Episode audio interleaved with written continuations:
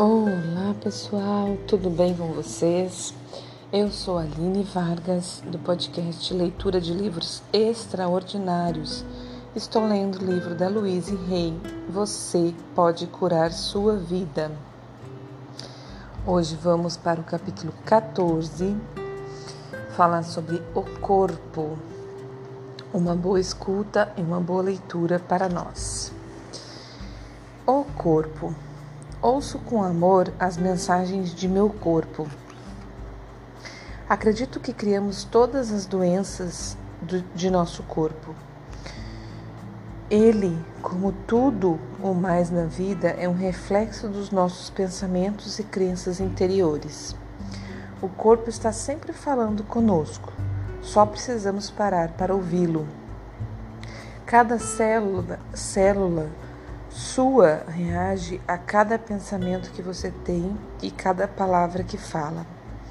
Modelos contínuos de pensar e falar geram posturas, comportamentos, confortos ou desconfortos no corpo. A pessoa que tem um rosto sempre sombrio não criou essa condição tendo pensamentos alegres e carinhosos. O rosto e o corpo das pessoas idosas revelam claramente os padrões de pensamentos de toda uma vida. Qual será a sua aparência quando você for velho? Estou incluindo nesta sessão minha lista de prováveis padrões mentais que criam doenças no corpo bem como os novos padrões de pensamento ou afirmações que devem ser usados para criar a saúde. Eles também estão no meu livro Cure seu corpo. Antes disso, vou analisar algumas das condições mais comuns para lhe dar uma ideia de como criamos, criamos esses distúrbios. Quero esclarecer que o padrão mental nem sempre é 100% verdadeiro para todos. No entanto, ele lhe fornece um ponto de referência para iniciar a busca pela causa da doença. Muitas pessoas que trabalham com terapias de cura alternativas usam meu livro Cure Seu Corpo para analisar seus clientes e confiam que as causas mentais tem uma incidência de 90 a 95%. A cabeça nos, re, nos representa. Ela é o que mostramos ao mundo e é por ela que geralmente somos reconhecidos. Quando algo está errado na área da cabeça, quase sempre significa que sentimos que há algo muito errado conosco.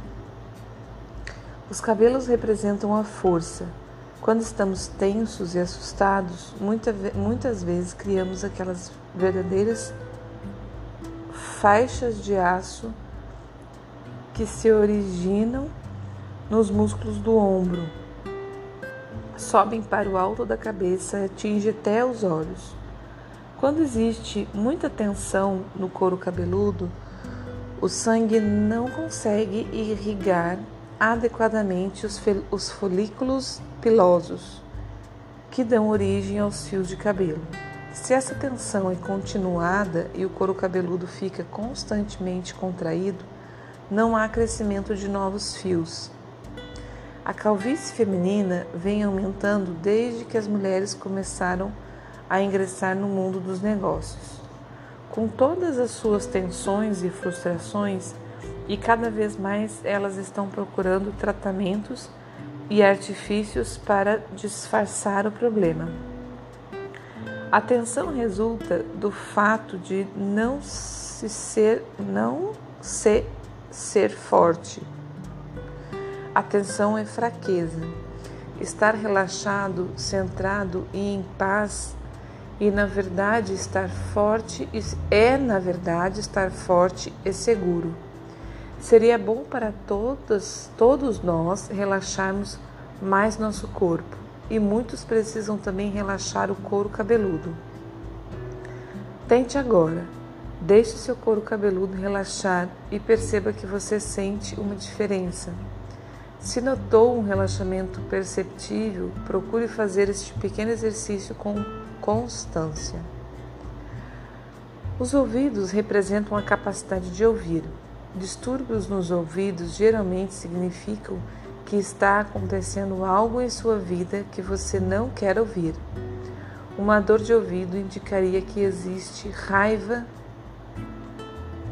do que está sendo escutado.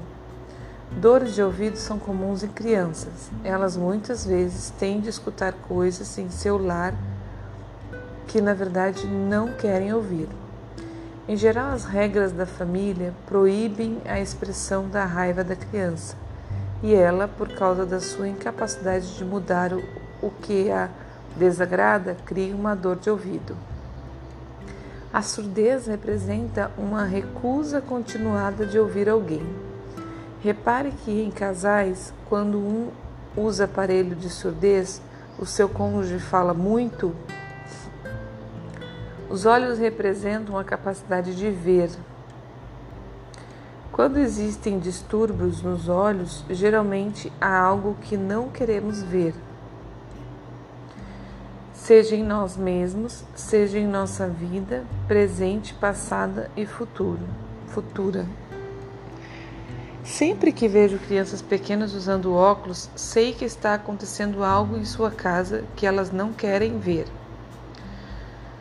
Como não podem modificar a experiência, tornam a vista difusa para não ter de vê-la claramente. Muitas pessoas tiveram curas dramáticas da vista quando se dispuseram a voltar ao passado e dissolveram o que não quiseram ver um. Desculpa, vamos lá. Muitas pessoas tiveram curas dramáticas na vista quando se dispuseram a voltar ao passado e dissolveram o que não quiseram ver um ou dois anos antes de começarem a usar lentes. Você está negando o que está acontecendo agora? O que não deseja enfrentar cara a cara? Tem medo de ver o presente ou o futuro? Se você pudesse ver claramente sem óculos, o que enxergaria que não enxerga agora? Você pode ver que está fazendo a si mesmo? Perguntas interessantes de ser analisadas. Dores de cabeça resultam da falta de autovalorização. Na próxima vez em que você tiver uma dor de cabeça, pergunte-se em que acha que errou. Perdoe-se, deixe o erro ir e a dor de cabeça se dissolverá do nada, que é de onde ela veio. Enxaquecas são criadas por pessoas que querem ser perfeitas e criam muita pressão em torno de si. Há muito de raiva reprimida envolvida. As enxaquecas quase sempre podem ser aliviadas pela pela masturbação, se ela for feita lo, logo nos primeiros sinais. A descarga sexual dissolve a tensão e a dor. Você talvez não sinta vontade de se masturbar nessa hora, mas vale a pena tentar, ninguém sairá perdendo.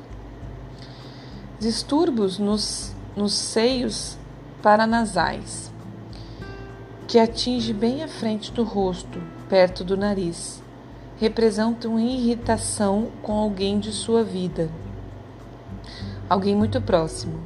Você pode até sentir que está sendo espizinhado por essa pessoa. Esquecemos que criamos as situações e então abrimos mão de nosso poder, culpando outra pessoa pela nossa frustração. Ninguém, nenhum lugar, nada tem nenhum poder sobre nós, pois nós somos o único pensador em nossa mente. Criamos nossas experiências, nossa realidade e todos que estão nela. Quando criamos paz, harmonia e equilíbrio em nossa mente, encontramos o mesmo em nossa vida.